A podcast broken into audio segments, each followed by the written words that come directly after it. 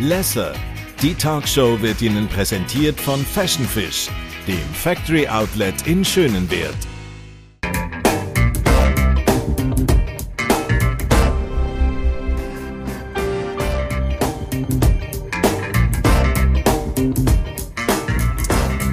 Denken ihr mehr als drei Stunden pro Tag über das Essen an? Tun ihr gewisse Ernährungsmittel komplett ausschliessen, wie zum Beispiel Zucker oder Kohlenhydrat? Fühlt ihr euch nur gut, wenn ihr das Essen ganz genau kontrolliert und trifft vielleicht das Motto «Ich bin, was ich esse» auf mich zu? Dann könnte es sein, dass Orthorexie bei dir ein Thema ist. Und was ist überhaupt Orthorexie? Über das haben wir heute reden. Denn es ist in der Schweiz mittlerweile nämlich auch ein grosses Thema. Und das darf ich heute diskutieren mit zwei spannenden Gästen. Heute bei mir ist Frau Dr. Bettina Isenschmidt. Sie ist Chefärztin vom Kompetenzzentrum für Essverhalten, Adipositas und Psyche KEA am Spital in Zofingen und hat auch eine eigene psychiatrische und psychotherapeutische Praxis in Aarwangen. Und da freue ich mich sehr. Er ist nämlich aus Deutschland angereist, der Nils Binberg, deutscher Journalist und Autor vom Buch ich habe satt, wie uns Ernährungsgurus krank machen tun. Er ist selber viele Jahre lang Orthorexie äh, Opfer, können wir schon fast sagen, oder, hat erkrankt. oder erkrankt, ja. ähm, erkrankt gewesen. Und bevor wir jetzt einsteigen, nehmen Sie dich Wunder, Bettina, wie tust du Orthorexie umschreiben? Ja, wenn man es jetzt ziemlich genau würde übersetzen würde, wäre das eigentlich richtig essen. Nur, was ist eben richtig?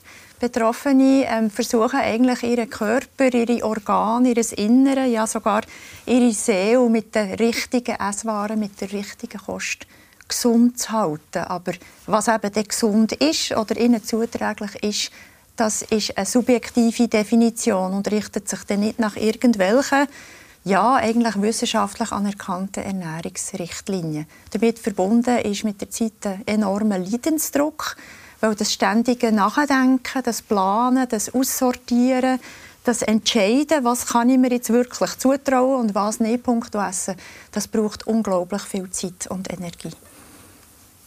Viel Zeit und Energie hast du in dem Fall in das Thema investiert, wie ich es gerade vorher gesagt habe. Ja. Du hast das lange Zeit gehabt. Wann hast du das erste Mal gemerkt, dass du Orthorexie hast? Ähm, das hat sehr lange gedauert, also fast acht Jahre meines Lebens habe ich eigentlich so gut wie jede Diät, die es gibt, ausprobiert. Also angefangen von Low Carb, also wenige Kohlenhydrate, über die ähm, äh, Steinzeitdiät, also wie mhm. unsere Vorfahren gegessen, dann glutenfrei, Intervallfasten, Clean Eating, vegan habe ich auch mit geliebäugelt das wiederum eben in diesem ganzen Zeitraum von acht Jahren.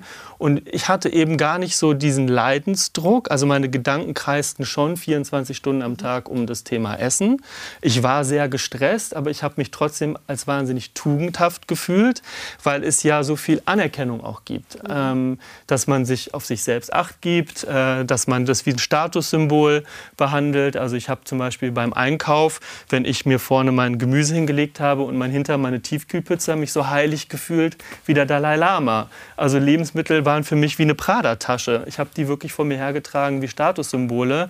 Und der Moment, wo ich das erkannt habe, dass das eigentlich gar nicht so tugendhaft ist, ist über den Begriff der Orthorexie. Und der Erfinder dieses Begriffs ist ein Alternativmediziner in San Francisco, Dr. Stephen Bradman. Der hat diesen Trick ja auch angewandt, weil er gemerkt hat, zu ihm in die Sprechstunde kommen immer mehr Leute, die ihm erzählen von ihrer Makrodiät, von ihrem Veganismus, sich wahnsinnig wichtig fühlen, bedeutend fühlen. Es ist ja auch sehr tragend fürs Selbstwertgefühl. Und er hat gemerkt, da verbirgt sich eigentlich eine Zwangsstörung dahinter. Und wie kann man das den Leuten vermitteln? Man muss dem Ganzen einen Krankheitsbegriff geben. Und so hat er den Begriff der Orthorexie in Anlehnung an die Anorexie, also die Magersucht, also an eine Essstörung angelehnt. Und die Leute haben es verstanden. Und das war bei mir auch der Moment, als ich über diesen Begriff zufälligerweise gestolpert bin, als ich in der New York Times mhm. von dieser Krankheit äh, gelesen habe fing ich zumindest an, äh, mich damit auseinanderzusetzen, um zu denken, ich bin da vielleicht auch von betroffen. Aber es hat dann noch lange Zeit gedauert, auch eben die Arbeit an dem Buch, mich damit auseinanderzusetzen und zu sehen, Lebensmittel zu verstehen sind kein Gift, sondern sie sind Mittel zum Leben. Mhm. Jetzt werden natürlich viele sagen, Bettina, ja gut, es betrifft mich nicht. Ich äh bin vegan oder äh, mache eben gerade so eine Low Carb Diät. Wo ist denn, das habe ich mich gefragt im Vorfeld, wo kippt es, Ab welchem Zeitpunkt wird es eben ungesund oder wird es zu einem Zwang? Mhm. Also so in dieser Einleitung mit dem Test, wenn man so merkt, das fängt einem einfach auch in diesen Momenten gedanklich an beschäftigen, wo man eigentlich gar nicht an das Essen denken Das ist auch so ein, ein Kennzeichen, das in Richtung Zwangsstörung geht. Also ich kann meine Gedanken nicht mehr frei wählen ich möchte eigentlich etwas anderes machen oder denken, aber ich muss ständig wieder überlegen, ist es wirklich das Richtige, was noch da ist, gäbe es nicht noch etwas Besseres, wenn man anfängt, andere Sachen vernachlässigen, Beziehungen zum Beispiel oder die Arbeit gar würde vernachlässigen, zum Beispiel nicht mehr an Orte geht, mit anderen Menschen essen, weil man Angst hat, ich finde ja dort gar nichts. Mhm. Oder ich ertrage es nicht einmal mehr, in einem Restaurant oder am Tisch zu sitzen, wo jemand nicht so ist wie ich eben Zeug ist, die ich mir schon längstens nicht mehr zutraue, dann fängt das an, das gesamte Leben einschränken. Und dann fängt man sich auch an, sozial isolieren. Die Angehörigen könnten das auch merken es ist ein wie du sagst, oder? am Anfang ist der Leidensdruck häufig nicht da, weil die Betroffenen sind überzeugt davon, ich muss es ja so machen. Es also gibt es ja eigentlich wirklich ein gutes ja. Selbstwertgefühl, wenn man es ja, von dir gehört hat, oder? Man ist dann mal so ein der Coole ja. unter den anderen, mhm. mit der Pizza... Und man bekommt eben auch die Bestätigung. Ne? Genau. Ne? Also das Thema ist so präsent, auch in meinem Freundeskreis. Also ich hatte auch genug Abende in Restaurants, wo die Themen, wo man so vor einem leckeren Gericht sitzt, doch unappetitlich wurden. Ne? Dann ging es um Darmbakterien, mhm. äh, Verdauungssäfte. Man sitzt da vor seinem Steak und alle nicken eigentlich nur zu, stimmt mhm. zu und äh, steigen auch mit ein. Jeder hat so seine eigene Philosophie und äh, merkt, man merkt gar nicht, wie zwanghaft das Ganze schon geworden ist. Und bei dir ist es ja auch so gewesen, der Auslöser ist ja der Fokus auf den Körper gewesen, oder? Ja. Du irgendwann, oder dein Partner hat irgendwann einmal gesagt, du jetzt hast da so ein bisschen Röllchen. Ja. Oder, unter, oder oberhalb von der Unterhose. Ja. Äh, ist dir das ähm, damals dann so eingefahren, dass du gesagt hast, so, jetzt muss ich wirklich massiv ähm, etwas machen dagegen? Ja, meine Einstiegsdroge war, wie bei vielen Menschen auch in einer Essstörung, äh, eine Diät. Da sehen wir dich übrigens, gell? Das ja. ist jetzt links. Ähm, also das war unmittelbar vor der Diät. Das ja. war der Urlaub, über den du gerade sprichst, wo mein Partner mich auf eine kleine Speckrolle hingewiesen hat. Ich muss dazu sagen, dass ich Zeit meines Lebens eigentlich ein dauerverbrennender Teenager war. Ich konnte essen, was ich wollte und war immer sehr dünn. So dünn, dass mein Umfeld auch immer bewertet hat, ich sei zu dünn für einen Mann. Also ich war 1,85 groß, wog so Mitte 65 Kilogramm. Und jetzt mit Mitte 30, äh, unbemerkt von meinem Bewusstsein, habe ich zugenommen und war, wie man so sagt, skinny fat. Also dünn mit Fett an den falschen Stellen, hatte so einen kleinen Bauch ähm, war wahnsinnig in meiner äh, Eitelkeit und Männlichkeit gekränkt und bin zu einem äh, Sportmediziner gegangen. Und der redete mit mir aber gar nicht erstmal über Sport, sondern wollte wissen, wie ich mich ernähre. Und ich erzählte dann, dass ich gerne Brot esse, dass ich gerne Pizza esse. Und dann kam sofort, das sind die bösen Kohlenhydrate. Ich ratterte ja. schon so, was sind denn eigentlich jetzt nochmal Kohlenhydrate? Ich wurde auf eine Low-Carb-Diät gesetzt, also tagsüber nur wenig äh, Kohlenhydrate, nach 18 Uhr gar keine mehr. Habe dazu ein Kraftausdauertraining gemacht, dreimal die Woche. Und ja, wie von Zauberhand schmolzen so vier Kilogramm in den ersten zwei Wochen weg. Heute weiß ich, es war vor, vorwiegend Wasser, weil wenn man dem Körper Zucker entzieht, holt er sich das aus, aus den Muskeln. Aber ich habe wirklich geglaubt, Zucker und Kohlenhydrate machen dick. Und wenn ich sie weglasse, werde ich schlank. Und so habe ich mich immer mehr mit dem Thema beschäftigt, weil ich so viel Bewunderung auch bekommen habe, wie gut ich plötzlich aussehe, wie viel jünger ich aussehe, wie viel fitter ich aussehe. Und bin in dieses Kaninchenloch von äh, Ernährungsgurus geraten und bin da auch eben acht Jahre lang nicht mehr rausgekommen. Und ich habe vorher etwas Spannendes gehört von der Bettina, was sagt, dann irgendwann ist das ja sehr einschneidend, oder? Äh in diesen acht Jahren, wie einschneidend ist es für dich, jetzt auch im Privat oder im sozialen Leben, das, was ja schlussendlich uns glücklich und zufrieden macht, dass man irgendwie ja. gute soziale Beziehungen hat ja. oder äh, eben sich beruflich auch gut kann bewegen in einem guten Zustand. Das ist ja bei dir auch der Fall gewesen, dass es irgendwann sehr, sehr einschneidend geworden ist. Ja, also ich habe vor allen Dingen eben vor Restaurantbesuchen erstmal die Speisekarte googeln müssen. Passt mir das überhaupt? Äh, wenn es mal spontan war, habe ich vorgeschoben, ich habe gar keinen Hunger. Ich habe schon gegessen. Saß dann aber da während alle aßen und glücklich mhm. waren mit knurrendem Magen und wurde aggressiv.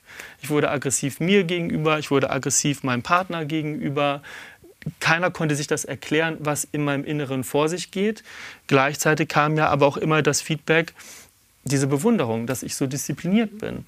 Ähm, selbst als ich später Freunden gesagt habe, du, das ist eigentlich eine Essstörung, mhm. die Essstörung hätte ich auch gerne, mhm. kam dann. Weil man wird ja so schön schlank mhm. und keiner kann sozusagen verstehen, in welchen inneren Konflikten man sich eigentlich die ganze Zeit bewegt, weil man sich dieses Regelwerk aufgebaut hat und eigentlich ständig nur darum ringt, das nicht zu brechen, weil das Leben ist ja eben nicht so planbar. Also das heißt, auf Reisen war ich irgendwann so vorbereitet, dass ich die Hälfte meines Koffers mit einem Buchweizenbrei hatte. Den gab es nur in einem bestimmten Reformhaus in Deutschland. Mhm. Und weil ich wusste, wenn ich jetzt nach Paris reise, da gibt es den nicht. Also habe ich den mitgenommen und musste dafür sorgen, dass ich den mit meiner Hafermilch anrühre. Also das Leben wurde sozusagen auch beschwerlicher. Und mhm. es ist ja auch nicht so, dass ich mich immer an meine Regeln gehalten habe, sondern wenn ich Heißhungerattacken hatte, weil ich meinem Körper die Energie entzogen habe, dann habe ich auch mal haufenweise Süßigkeiten in mich mhm. reingeschaufelt, die ich irgendwo dann bei Freunden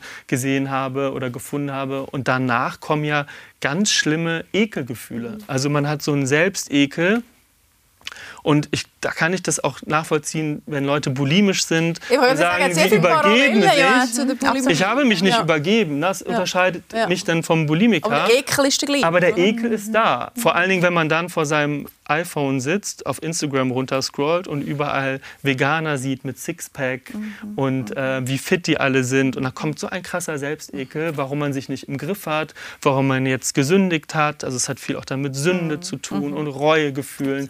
Dann muss die Bestrafung folgen. Dann bin ich meistens äh, sofort ins Fitnessstudio gerannt, mhm. habe Extremsportarten gemacht wie CrossFit. Also wo man wirklich sich komplett auspowert. Ähm, und dann war ich wieder im Gleichgewicht, im seelisch, in der seelischen Balance, weil ich wusste, die Kalorien, die ich zugenommen habe, die sind wieder weg. Und wenn jemand orthorektisch ist, dann klammert man so viele Lebensmittel aus und spart darüber Kalorien. Und wenn jemand anorektisch ist, also magersüchtig, zählt man die Kalorien. Ich habe sozusagen über einen Umweg gemacht. Das ist so ein bisschen der Unterschied. Mhm. Das ist ein spannender Punkt. Das ist ja wirklich ein Deckmäntel, kommt es mir vor, für eigentlich eine Magersucht. Mhm. Oder? Also, Magersucht ist irgendwie etabliert. Viele kennen das, fällt gerade auf, oder, finde ich, eine Magersucht. Oder bei vielen mhm. fällt es gerade auf. Das ist jetzt bei der Orthorexie ja nicht wirklich so. Ja, also Deckmäntel, es kann durchaus sein, oder, dass, so mit, also dass die Anorexie, die Magersucht so mit einer orthorektischen Phase anfängt. Aber im Grundsatz sind es zwei verschiedene Sachen. Oder? Bei der Magersucht geht es ja wirklich darum, ähm, quasi durch die Kontrolle vom Körpergewicht, das nicht tief genug kann sein ähm, einen Halt im verunsicherten Selbst zu finden. Bei der Orthorexie geht es darum, nicht primär abzunehmen, sondern eben seinen Körper so gesund wie möglich. durch die gesunde Auswahl von Lebensmitteln rein und intakt zu halten. Mhm. Was beiden gemeinsam ist, oder, dass anfänglich eben Zuspruch kommt, yeah, du hast dich abgenommen, du siehst gut aus, oder, häufig noch verbunden mit dem Körpertraining, bei der Anorexie häufig noch verbunden mit besseren Schulnoten zum Beispiel oder überhaupt sehr guten Leistungen überall, was darauf ankommt. Aber im Grundsatz sind es schon nicht die gleichen Krankheitsbilder. Man könnte sogar sagen, möglicherweise ist die Orthorexie eher eine Zwangsstörung. Mhm. Die Ursache, oder, das hast du jetzt eigentlich schön auch gesagt, so eine, eine Verunsicherung. Irgendwo, man wird 30, als Mann fängt man dann meistens so ein bisschen zunehmen, weil nicht mehr so viel Geschlechtshormon produziert wird, die Muskulatur ist nicht mehr so leicht aufzubauen. Und dann plötzlich fallen vielleicht eben so Veränderungen vor der Figur auf und dann kommt es ein bisschen darauf an, mit wem das man es zu tun hat. Und ein Arzt oder ein Ernährungsmediziner oder eine Ernährungsberaterin, die dort primär gerade auf möglichst wenig Zucker und Kohlenhydrate losstürmt, verkennt eigentlich, dass es in Wirklichkeit um eine Selbstwertstörung geht. Wir alle haben immer wieder die Situation, dass wir uns nicht so toll finden und man müsste die dort einsetzen und nicht gerade als erstes an der Ernährung anfangen korrigieren. Selbstwertstörung, sagst ist eigentlich der Treiber. Ich würde sagen, wer ist denn äh, quasi gefährdet, äh, mhm. eine Orthorexie mhm. zu machen? Also man könnte sagen, wir sind alle nicht gefeit davon, mit letztlich ungesunden Strategien unseren Selbstwert zu stabilisieren. Ob jetzt das mit, mit Drogenkonsum, mit riskantem Verhalten, ähm, das ist ja gerade in der Pubertät sehr häufig der Fall ist.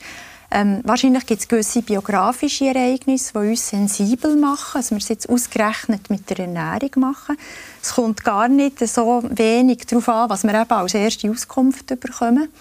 Ähm, immer noch sind Fachleute schnell bereit, so eine gebige Lösung zu liefern, indem sie sagen, du musst weniger essen, du musst weniger Zucker essen, du musst einfach mehr Sport treiben und gar nicht danach fragen, warum bist du eigentlich jetzt nicht zufrieden mit dir? Weil ein bisschen Speckrollen ab dem 30. Lebensjahr gehört auf einem Weg ein bisschen zum Normalen. Warum ist dir das so wichtig?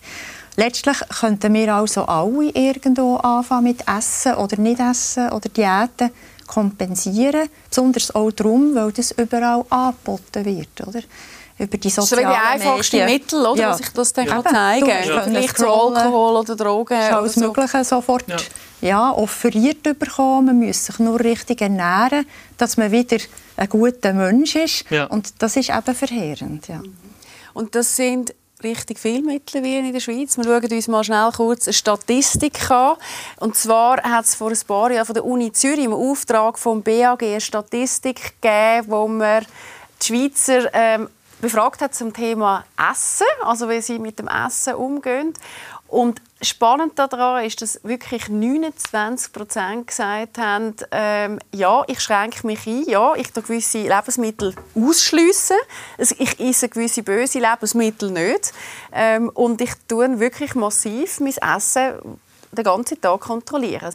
Also das spricht, da kannst du ja eigentlich schon auch gerade, ähm, in der Familie mal anfangen, jeder Dritte hätte grundsätzlich eine leichte Tendenz. Mhm. Man könnte sagen, das könnte wirklich eine Orthorexie mhm. werden, also so eine Zwangsstörung, was Essen anbelangt. Das eine werden, ja. Ich denke, da sind ja sehr viele so Vorformen drin, eben Überbesorgnis ums Essen, nicht mehr spontan können zu essen, Befürchtungen, die Inhaltsstoffe könnten irgendetwas Schlimmes anrichten. Der Kauf von Spezialnahrungsmitteln hat ja in den letzten zehn Jahren auch enorm zugenommen. Also der Markt, die Lebensmittelindustrie bedient eben auch diese mhm. Sorgen.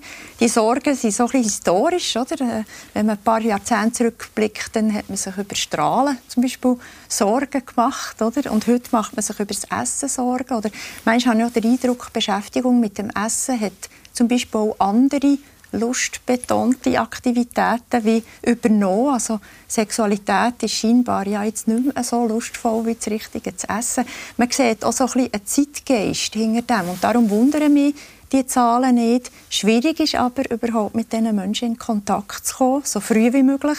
Weil, wie du sagst, oder, anfänglich besteht kein Leidensdruck. Die Betroffenen kommen jetzt nicht auf die Idee, sich irgendwo zu melden.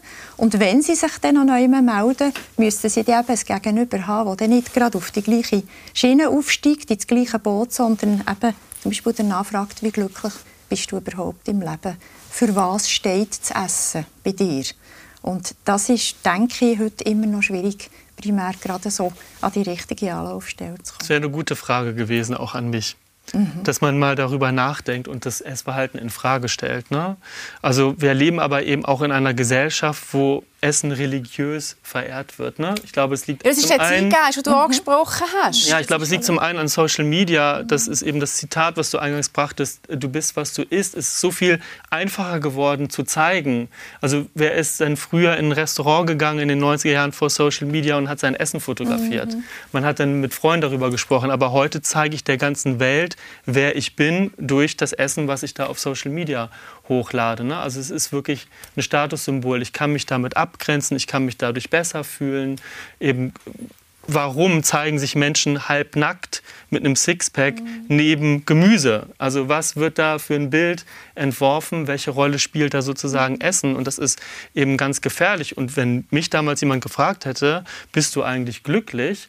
Dann hätte mich das zumindest zum, An zum Nachdenken mhm. darüber angeregt, dass ja, ich wahrscheinlich nicht bin. Ja? Ne? Weil ich war schon kontrollsüchtig. Also ich hatte das Gefühl, durch Essen kann ich bestimmte Dinge kontrollieren, vielleicht sogar unsterblich werden.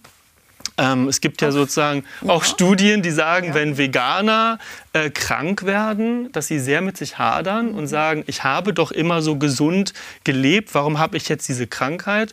Und beispielsweise jemand, der sein ganzes Leben geraucht hat und dann Lungenkrebs bekommt, der mhm. sagt sich, ja gut, ähm, ich habe halt so gelebt, ich habe geraucht, mhm. was habe ich sonst zu erwarten? Also, und so war ich auch, was soll mir passieren? Also eigentlich hatte ich auch so eine leichte Angststörung, ähm, was soll mir schon passieren? Ich lebe doch so gesund. Aber das wird uns ja auch eingebläut von den Medien, von den Krankenkassen, äh, von den sozialen Medien, von den Popstars. Jeder redet darüber. Claudia Schiffer erzählt, sie lässt Gluten weg, jetzt sind ihre Haare schöner. Miley Cyrus sagt, sie lässt Gluten weg, jetzt ist ihre Verdauung besser. Jetzt isst Miley Cyrus übrigens wieder Fleisch, weil sie hat gemerkt, es tut ihr doch auch besser. Und so kreist ja sozusagen unsere ja. ganze Gedankenwelt auch im Alltag ständig über die Ernährung. Ja, du sagst ja etwas Wichtiges, oder? Das Hin und Her, oder? Wir müssen uns vorstellen, ja wenn solche ähm, Botschaften jetzt aus den sozialen Medien auf einen Menschen treffen, der selbstsicher im Leben steht, der sagt, ich habe meinen Weg gemacht, ich weiß, was mir gut tut, das muss mir nicht jemand zuerst erklären. Passiert ja, nichts. Dann passiert nichts. Ja. Aber die Botschaften treffen in der Regel auf Menschen, die an sich ja schon ein bisschen auf der Suche sind, verunsichert sind, ganz junge Leute Eben, Pubertät ist eine Zeit, wo man auf der Suche ist. Oder so in Umbruchphasen, das sehe ich ganz typisch. Oder? Männer so um die 30, die plötzlich merken, jetzt bin ich nicht mehr so ein Jüngling. Jetzt merke ich plötzlich, das Leben könnte ja, endlich werden. Ich werde langsam ein bisschen alt, ein paar graue. Haare, eben, der Körper verändert sich. Und dann ist man selbstverständlich auf der Suche nach dem, was glücklich heilig, gesund, rein macht. Das ist ja nichts Eigenartiges. Und darum ist es so wichtig, darauf zu achten, auf welche Botschaften höre ich. Und wir können ja gar nicht überprüfen in den sozialen Medien, sind die Botschaften wirklich korrekt? Ja, ist das Bild so? Ja. Ist das nicht geschönt? Ja. Die sind ja eigentlich alle geschönt, oder? Wir sind heute für die Sendung ja auch ein bisschen zurecht gemacht. Also wenn man sich zeigt, will man sich doch von der besten Seite zeigen. Und das trifft eben auch für die sozialen Medien zu. Und wir Konsumenten und Konsumentinnen, wir können eigentlich gar nicht beurteilen, ist es jetzt so, dass eine bestimmte Sängerin schönere Haare hat, weil sie kein Gluten mehr isst. Den Zusammenhang den können wir ja gar nicht überprüfen. Ja, das stimmt. Wir haben jetzt ein paar Mal das Thema so, Social Media angesprochen, ja. oder? Also das scheint ja schon, äh, auch jetzt bei dir wahrscheinlich in deinem äh, Umfeld, oder Umfeld, also in der Praxis wahrscheinlich ein grosses Thema. Ist das bei dir dann auch einer der Haupttreiber gewesen, auf Social Media unterwegs zu sein, das müssen sie sehen oder irgendwie von Stars, äh, auch auf anderen Plattformen, Medien spielt da natürlich auch eine Rolle, die klassischen, wieder irgendetwas vorgesetzt bekommen, wo man dann sagt, ah, das mache ich ja auch, das fühle ich mich jetzt eigentlich noch gut. Das hat mich beeinflusst, Social Media gar nicht so stark. Also ich habe, weil ich Journalist auch bin, dann ja auch viel recherchiert. Ich würde sagen, in der Orthorexie habe ich noch mal auf dem zweiten Bildungsweg, sage ich, Ernährungswissenschaften studiert. Ähm, so Welche privat. Oder wahrscheinlich? So, also habe mich mit Aminosäuren auseinandergesetzt, ähm, hatte wirklich auch so Fantasien oder Theorien wie ähm, Früchte nur zwei Stunden vor oder nach einer Mahlzeit zu essen, weil sonst wird das nicht richtig verstoffwechselt. Also allein dieser Begriff verstoffwechselt kam mir ständig mhm. über die Lippen. Also man hätte schon denken können, ich bin Ernährungswissenschaftler, wie wissenschaftlich über ich über Essen gesprochen habe.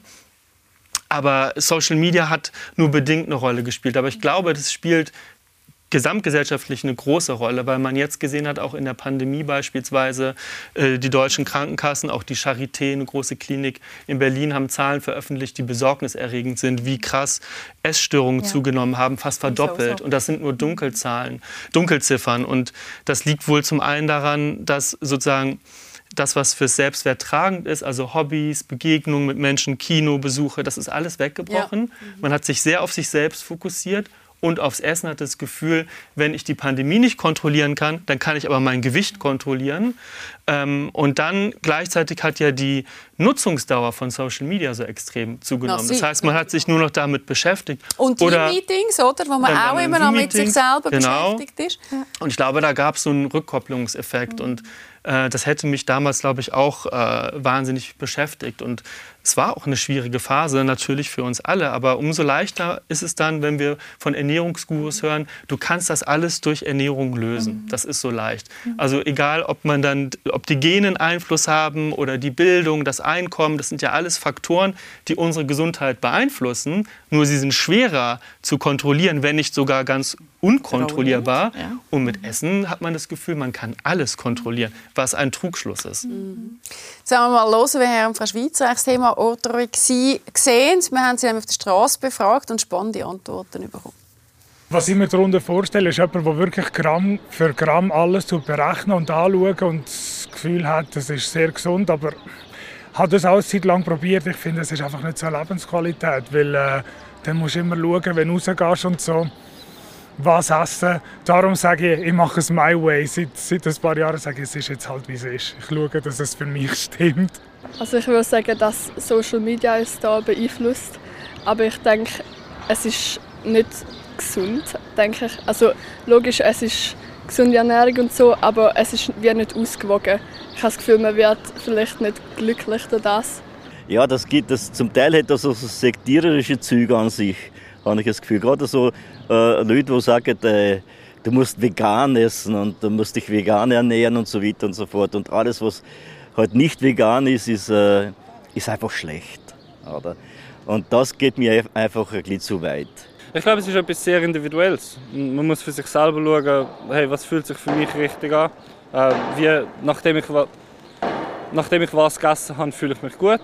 Und dann muss man für sich da selber ein bisschen ausexperimentieren und finden, was einem sein eigener Weg ist. Also ich finde jetzt, äh, übertrieben muss man es nicht dadurch.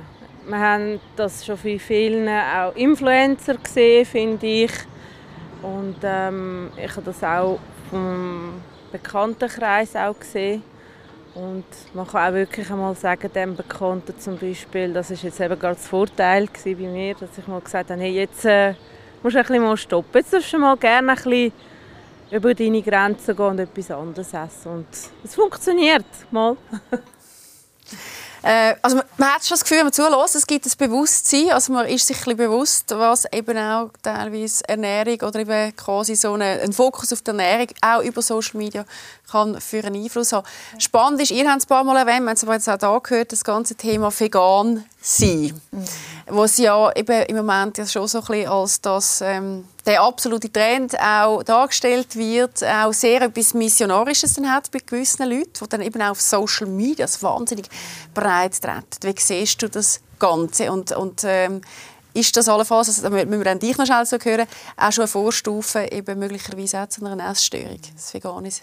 Also jeder Essstil, jede Diät, wenn man so will. Übrigens, Diät heisst ja ursprünglich gesunde Lebensweise. Hat Spannend, primär ja. etwas mit dem Essen zu tun. Aber ähm, jede so ausschließliche Diät, wo, wo Sachen komplett verboten werden, wo äh, die Welt, zuerst Lebensmittel, aber nicht die Welt insgesamt, so in gut oder böse, richtig oder falsch, äh, rettend oder äh, in Sünden stürzend ähm, charakterisiert und unterteilt wird, ist eigentlich ein Risiko, das sich äh, schließlich in eine ausgewachsene Essstörung kann weiterentwickeln kann. Es ist nicht zielführend, weil man den Stil nicht ein Leben lang aufrechterhalten kann.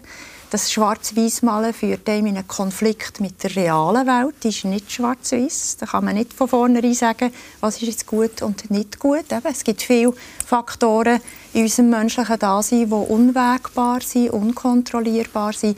Und das ist ja die eigentliche Lebensaufgabe, dass man sich denen stellt. Mhm. Und das Vegane oder Glutenfreie oder was es auch immer sei, möchte ja versuchen, alles, was im Leben schwierig kann werden durch eine bestimmte Kostform auszuschließen. Auf Griechisch würde man dem ein Panacee sagen, also ein Heilmittel, das einfach alles heilt. Egal, ob ich Zoff habe mit meinem Partner, ob es bei der Arbeit nicht gut läuft, ob es mir irgendwo im Bauch oder im Kopf zwickt. Ich muss nur das Richtige essen.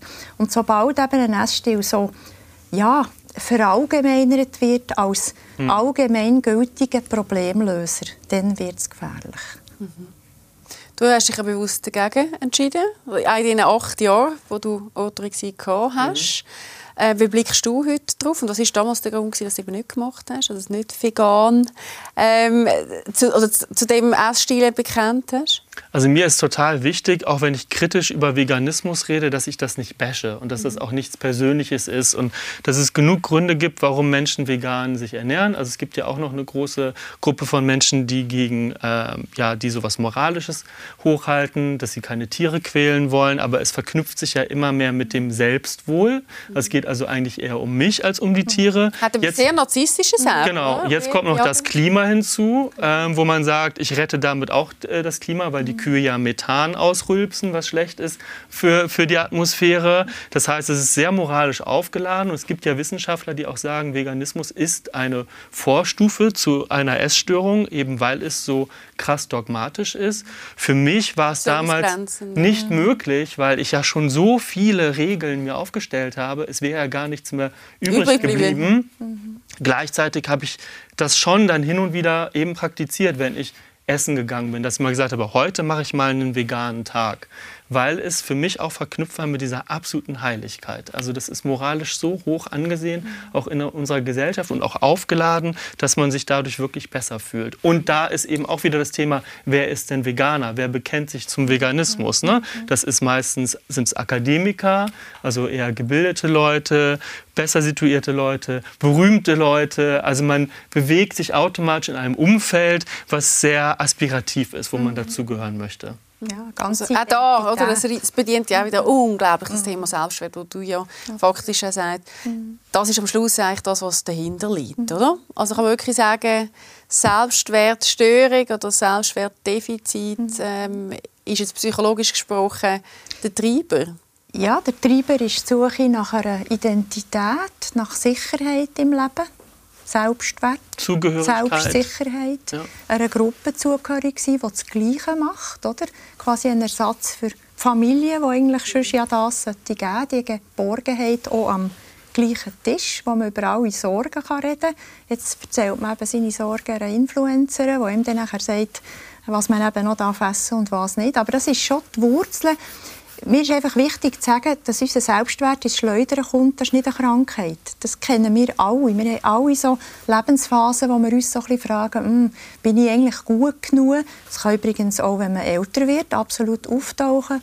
Bei Frauen gut bekannt ist, wenn sie zum Beispiel schwanger werden, mhm. wenn Kinder auf die Welt kommen, wenn sie plötzlich aus dem Beruf müssen aussteigen müssen. Bei Männern kommt so ab 45, 50 wieder so ein bisschen eine Zeit. Eigentlich immer in Umbruchphasen ja, besteht das Risiko, dass unser Selbstwert ins Schleudern kommt. Und immer dann suchen wir nach einer Möglichkeit, den wieder zu stabilisieren und reden über Essen, bestimmte Kostformen, auch Körpertraining natürlich, mm. den richtigen Body entwickeln, mm. wo man nicht ansieht, dass man schwanger war, ein Kind geboren hat, überhaupt älter wird. Das ist heute wirklich eine allgemeingültige Kultur geworden. Die Frage ist ja dann, wie kommt man eben dann daraus raus? Gerade wenn man auch weiss, dass so etwas, etwas, das ist etwas wahnsinnig Grosses, was da unterliegt. Es ist ja nicht einfach getan mit, äh, ich bin mir jetzt dem mal bewusst und jetzt äh, ist ja morgen anders. Wie bist du rausgekommen, Nils? Also A ist es die Arbeit am Buch gewesen, die Erkenntnis, dass der Einfluss von Lebensmitteln gar nicht so einen großen Einfluss auf unsere Gesundheit hat, sondern dass es viel komplexer ist, ähm, dass es die naheliegendste Lösung erscheint, aber es eben nicht ist. Gleichzeitig auch eine Psychotherapie, um zu erkennen, dass ich eigentlich in diesen acht Jahren auf der Suche war nach Bestätigung im Außen, was ich im Inneren nicht verspürt habe. Ähm, und immer wieder versucht habe, mich selber zu optimieren, mich zu perfektionieren. Also es war wirklich so eine Selbstoptimierung, ähm, und was ich eigentlich gesucht habe, nie gefunden habe, weil es ist ja nicht genug. Hm. Also ich kenne das äh, auch von äh, Studien, dass sie sagen, wenn man anfängt, sich zu unterspritzen beispielsweise, mhm. dann ist man für eine Woche glücklich oder zwei Wochen glücklich, dann tritt so ein Gewöhnungseffekt ein dann ist es schon und dann fängt man an, wieder woanders dran zu arbeiten und so ist es auch bei der Ernährung. Man wird ja nicht glücklich, mhm. weil man plötzlich den perfekten Brustmuskel hat, äh, die perfekte Nase, die mhm. perfekten Haare. Also was ist überhaupt perfekt?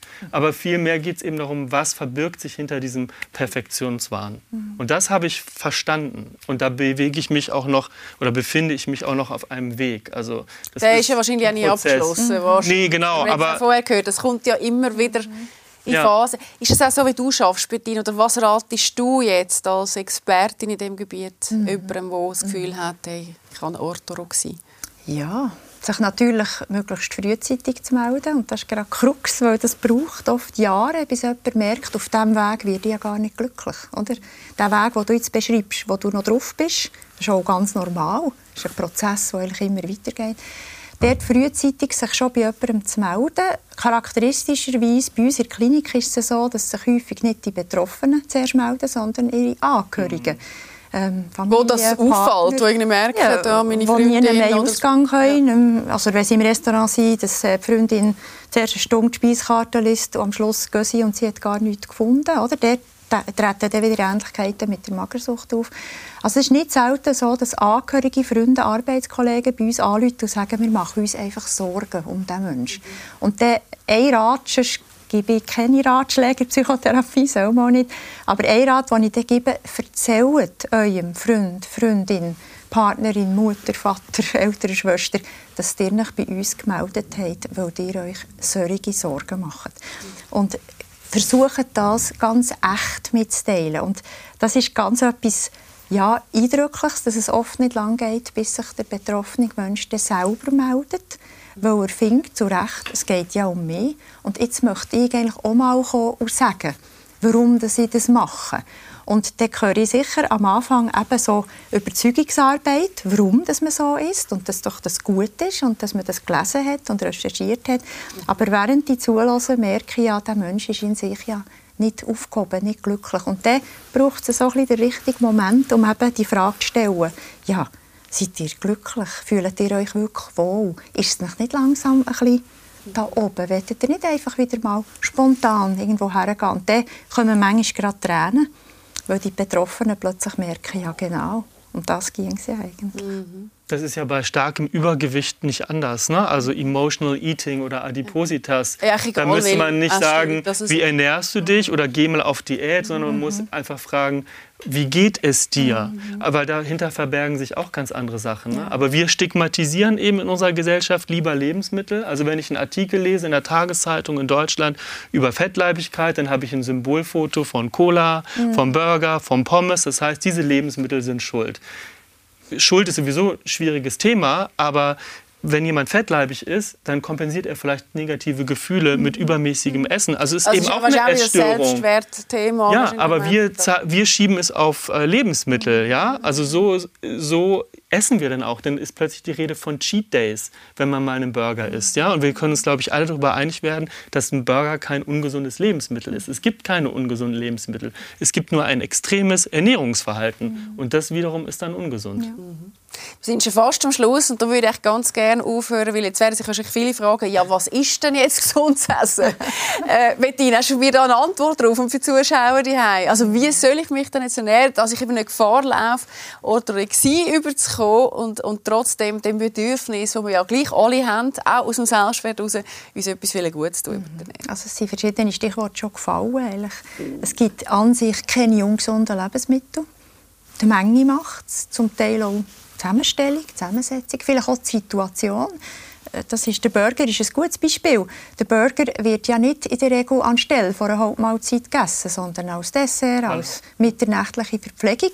Und dann kommt natürlich Energie dazu, die wir vielleicht gar nicht mehr verbrauchen können. Aber eine gesunde Kost, wenn man so will, ist bedarfsgerecht. Sie deckt unsere täglichen Bedürfnisse. Sie enthält möglichst keine offensichtlichen Giftstoffe. Das ist vor paar Jahrzehnte noch anders gewesen, oder? Heutzutage kann man sagen, man kann bedenkenlos jedes Lebensmittel konsumieren, ja. das bei uns angeboten wird, ohne dass man vorher muss Packungsbeilage mit allen E-Nummern noch einmal genau studieren Und natürlich gibt es gewisse Richtlinien, man sagt etwa so die Mittelmeerkost, die reich ist an Gemüse, an Salat, an sekundären Pflanzenstoffen, genug Früchte auch, aber keineswegs ähm, Kohlenhydrat gänzlich ausschließen. Das ist ein Energiespender, den wir einfach brauchen, damit wir leistungsfähig und übrigens gut gelaunt sind. Mhm. Sicher eine angemessene Menge Eiweiß, weil wir das brauchen, für unseren Stütz- und Bewegungsapparat aufzubauen. Nahrungsfett, wo ebenfalls in jede gesunde Kost gehören.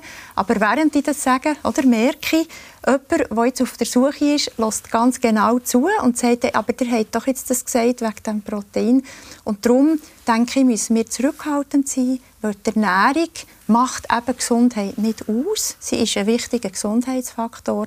Wir dürfen aber nicht vergessen, dass unsere Konstitution, unsere Art, wie wir aussehen, was wir schließlich für eine Figur entwickeln, welchen Körperbau, welche Muskulatur wir haben, ist zu ganz grossen Teilen in unseren Genen bereits festgeschrieben. Und die Ernährung, Bewegung, unser Lebensstil, der kann das noch so modulieren, ausformen. Und das ist auch das, was ich betroffenen Menschen immer wieder muss sagen muss. Die Ernährung kann nicht ein anderer Mensch aus euch machen. Mhm. Wie ist dein Schlusswort ja. ergänzend dazu? Ähm, ja, also ich bin generell gegen dieses Label gesunde Ernährung weil, wie ich schon mal gesagt habe, Lebensmittel sind Leben, Mittel zum Leben und eben kein Gift. Also Fremdstoffe oder Fremdkörper in Lebensmitteln sind gefährlich, wenn was kontaminiert ist. Das ist bei uns überhaupt nicht gegeben, die Gefahr. Und ich bin auch Ethnologe und mir hilft dann auch immer der Blick in andere Kulturen. Wie ernähren sich Menschen in anderen Ländern? Da gibt es zum Beispiel geografische Zonen, da essen die Menschen qua des Angebots hauptsächlich tierische äh, Eiweiße, zum Beispiel in, äh, in der Mongolei oder im tiefsten Sibirien. Menschen werden trotzdem alt und gesund. Also wir sind ja auch anpassungsfähig als Menschen. Ne? Und das Angebot, was wir haben, ist ja gut. Das Problem ist nur, dass wir zu viel haben. Das heißt, wir brauchen alle sozusagen ähm, ein Regelwerk, wie wir uns davor schützen, zu viel zu essen. Äh, Paracelsus hat mal gesagt, die Dosis macht das Gift. Genau. Das stimmt. Das Maß zu finden und zu halten, das ist ja die Herausforderung. Und ich halte eben nichts von Diäten, weil ich weiß nicht nur, dass sie nicht nur, ähm, ja, nicht nur nicht funktionieren, sondern sie machen auch krank. Ähm, von daher, ich esse gerne italienisch, ich esse äh, abwechslungsreich. Es ist genauso, wie Frau Isenschmidt gesagt hat, also man braucht bestimmte Nährstoffe, aber ohne den Fokus darauf zu setzen. Wenn man sich einfach, wenn man mental gesund ist, vielleicht ist das das Schlusswort, und es einem wirklich gut geht, kann man essen, was man will. Danke euch sehr, dass ihr da gewesen seid. Ich habe es sehr spannend gefunden und ich hoffe auch, dass ihr die ganz viel mitnehmen könnt für euren Alltag. Ähm, vielleicht schauen ihr auch zwischendurch mal genau an, wie jetzt euer Essverhalten ist oder das von der Freundin oder das von sonstigen Familienmitgliedern. Das würde mich auf jeden Fall freuen. Ich glaube, es macht auf jeden Fall Sinn, sich da zwischendurch auch immer mal wieder kritisch zu hinterfragen. Habt's gut, bis bald. Tschüss zusammen.